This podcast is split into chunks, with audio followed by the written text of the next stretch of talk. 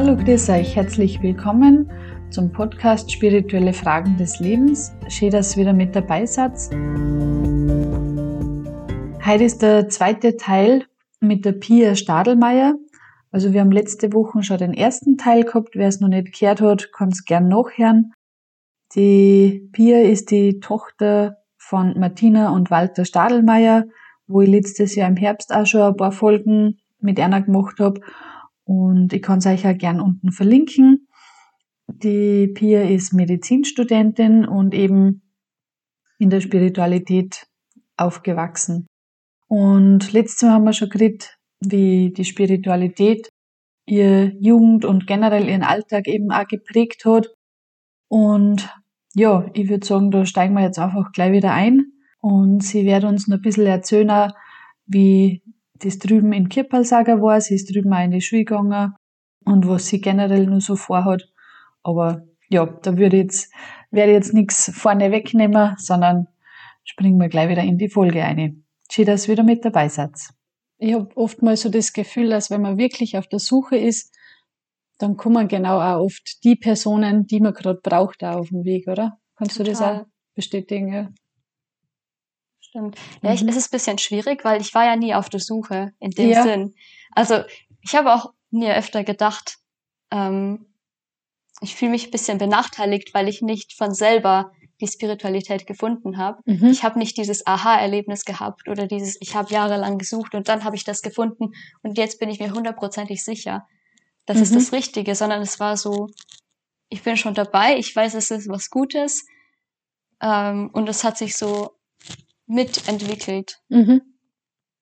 mhm. Aber gleichzeitig bin ich natürlich extrem dankbar dafür und es hat mir so viel auch geholfen, glaube ich, wie ich erwachsen geworden bin und wie ich mich entwickelt habe und dass einige Sachen, die ich erlebt habe, nicht so schlimm waren. Also jetzt so über dieses Suchen kann ich gar nicht so viel sagen. Dann weiß ich von dir, hast du vorher erzählt, du bist ein paar Mal in Indien gewesen, gell? Mhm. Ist, das ist ja auch wahrscheinlich dann äh, in Kipalsaga gewesen, oder stimmt, wahrscheinlich? Ja, genau. Mhm. Ähm, Gibt es da irgendwas, was ihr immer gemacht habt? Jetzt halt vor allem, weil du auch Medizin studierst, hast du da auch im Krankenhaus gearbeitet? Also leider war ich jetzt seit fast vier Jahren nicht mehr drüben. Durch die Pandemie und durch Studium habe ich es nicht geschafft, rüber zu fliegen. Und davor war ich ja noch in der Schule. Mhm. Also das letzte Mal war ich dort, als ich in der elften Klasse war. Und da waren wir zwei Jahre hintereinander für jeweils zwei Wochen in der Schule, mein Bruder und ich. Ah. So als Schüleraustausch quasi. Da haben wir dann von der Schule aus frei bekommen und konnte ich jetzt wirklich in den Unterricht gehen mit den indischen Schülern. Und das war auch was ganz anderes, mhm. wie, die, wie die Schule so in Indien abläuft. Natürlich alles auf Englisch. Zum Beispiel schreiben die viel mehr Aufsätze über so Themen. Also zum Beispiel sollte ich dann einen Aufsatz über die deutsche Geschichte schreiben. Aha. Und ich habe, glaube ich, in der Schule zu dem Zeitpunkt schon seit Jahren keinen Aufsatz über irgendein so Thema mehr geschrieben gehabt. Wir haben dann nur noch Gedichtsanalysen und so gemacht. Das war auch ganz interessant. Wie fasst man die deutsche Geschichte auf zwei Seiten zusammen? so.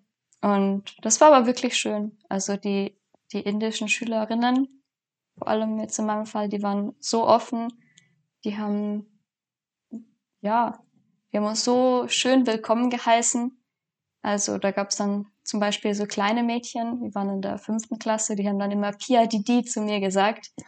Das heißt, glaube ich, große Schwester. Pia Didi, dann komm, komm spielen mit uns oder komm uns besuchen.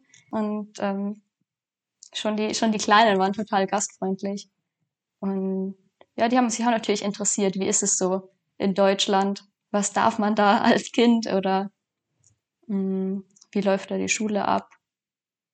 Und in Indien ist ja so, dass die immer am Morgen so eine Art Morgenappell haben, wo sie mhm. sich alle auf dem Schulhof versammeln und dann beten sie gemeinsam und singen ein Lied. Also sie beten das Vaterunser. Mhm. Das fand ich auch sehr interessant, obwohl sie eigentlich die meisten keine Christen sind, ja. sondern eher Sikhs oder Hindus aber sie haben das Vaterunser auf Englisch gebetet. Und ähm, dann gibt's noch so Nachrichten des Tages, die dann vorgelesen werden, äh, die indische Nationalhymne. Dann gibt's noch so ein paar so militärische Kommandos, die befolgt werden müssen, weil Indien ja recht militaristisch ist. ähm, so stillgestanden und so. Und ähm, dann gibt's noch so ein Motto des Tages, was vorgelesen wird. Und einmal durfte ich das vorlesen in der Zeit, wo ich dort war. Dann habe ich so einen Zettel bekommen und da stand dann so ein Spruch drauf und den weiß ich bis heute. Ja, wie war der? Ich glaube, es war Count the garden by its flowers and not the leaves that fall.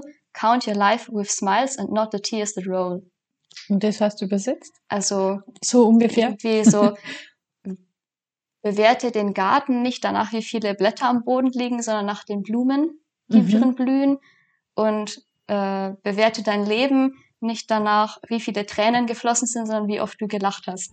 Ah, das ist ein schöner Spruch. Ja. Voll schön. Ja. Das war schon, schon sehr schön. Habt ihr auch viel von der Armut drüben dann mitbekommen, wie es drüben war? Mm, Wo ich in der Schule war, nicht so direkt. Das ist ja dann eher in den umgebenden Dörfern. Ähm, eher dann, wenn man halt nach Kippersager fährt, dass man dann aus dem Fenster schaut und sieht dann diese Hütten und überhaupt die Zustände. Aber ich muss sagen, ich war da noch so jung, mich hat das alles nicht so beschäftigt, also Mhm. nicht so betroffen irgendwie. Mhm. Hm. Ähm, ihr habt aber, also weil dein Papa ist ja auch eben Arzt drüben auch Mhm. zum Teil, ihr habt, glaube ich, ähm, Erste-Hilfe-Kurs drüben auch gemacht, oder? Ja, Für die genau. Schüler? Mhm. Das war dann im dritten Jahr, wo ich dann schon in der Oberstufe war quasi. Da hat er das dann organisiert, dass wir, also dass er einen Erste-Hilfe-Kurs für Schüler macht und mein Bruder und ich und meine Mama, wir sollten dann so Assistenten sein Mhm. und ihm einfach helfen, die Schüler dann anzuleiten. Aber es hat sich dann so ergeben, dass das so viele Schüler waren, dass jeder eine eigene Gruppe bekommen hat. Und ich hatte dann auf einmal eine Gruppe von 15 Schülerinnen, denen ich jetzt hier Herz-Lungen-Wiederbelebung da beibringen musste. Also mein Bruder und ich, wir waren im Schulsanitätsdienst in der Schule. Mhm. Von dem her wussten wir schon, wie das alles so abläuft, aber das war schon ähm, ja was ganz anderes. Dann, ob man das jetzt selber kann oder dann anderen das gleich beizubringen Ja. die dann eventuell noch ungefähr gleich alt sind wie man selber oder teilweise auch älter. Genau. Dann haben wir ihnen, glaube ich, so Druckverband beigebracht und eben Wiederbelebung, stabile Seitenlage, Mhm. solche Sachen. Aber die haben das super gemacht. Ja, cool. Das war sehr cool. Hat natürlich geholfen, dass wir uns schon gekannt haben von vorher. Ja. Wie Ja. ist das generell, weil du hast zuerst gesagt, ähm, die meisten sind Sikhs oder Hindus oder so. Gibt's da in der Schule Barrieren untereinander oder ist es wirklich so, dass sie da, sage ich mal, die Religionen wirklich miteinander äh, arbeiten und vertragen? Also von dem her, dass ich nie mitbekommen habe, wer eigentlich sick ist und wer nicht, würde ich mal sagen, es gibt nicht so viele Barrieren. Also mich hat auch von ihnen nie jemand gefragt, welche Religion ich eigentlich habe. Mhm. Das war gar kein Thema irgendwie. Wir waren so alle gemeinsam und gebetet haben auch alle gemeinsam. Also nicht, dass ich was bemerkt habe. Schön. Also man hat wirklich so den gemeinsamen Nenner gehabt. Genau. Also bei den Jungs sieht man ja vielleicht, welche haben jetzt einen Turban auf und welche nicht, aber man hat es wirklich nicht. Ich könnte jetzt nicht sagen, der war jetzt Sikh und der war Hindu. Mhm. Wir waren einfach alle gemeinsam als mit Mitschüler. Und die Lehrer waren auch so. Die haben alle irgendwie gleich streng oder so Mhm. behandelt. Ja, cool. Und aber du unterstützt trotzdem das äh, Kirpal Sager Krankenhaus ähm, als Medizinstudentin jetzt schon oder? Also, äh, nachdem meine Eltern da bei so einem Verein dabei sind, der heißt der Kais Plus, ähm, der quasi jetzt insbesondere das Krankenhaus auch so finanziell unterstützt, ähm, bin ich jetzt auch beigetreten Mhm. letztes Jahr und ja, dann bin ich auch da bei den Sitzungen und so dabei. Was macht der Verein?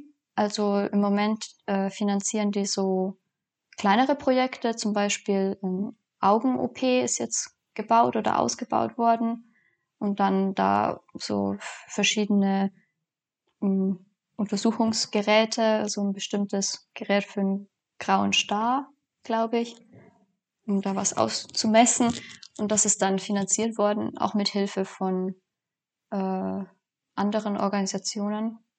Und der Verein kümmert sich da quasi, dass man da so kleinere Projekte irgendwie finanziert. Also ihr geht auch irgendwie auf Spendensuche jetzt? Ja, genau. Also auch mit in Zusammenarbeit mit dem Rotary Club zum Beispiel. So. Mhm. Cool. Ja, und an dieser Stelle darf ich jetzt wieder die Folge unterbrechen und wir hören dann nächste Woche den dritten Teil. Schön, dass ihr wieder mit dabei gewesen seid. Wenn es Fragen gibt, auch an die Pia, dann meldet euch gerne. In der Infobox unten stehen alle unsere Kontaktdaten und wer es noch nicht gemacht hat, abonniert auch gerne unseren Kanal. Ihr könnt den jetzt auch bewerten, würden wir uns natürlich auch voll freuen. Ja, dann wünschen wir euch noch einen schönen Tag und bis zum nächsten Mal. Pfiat euch!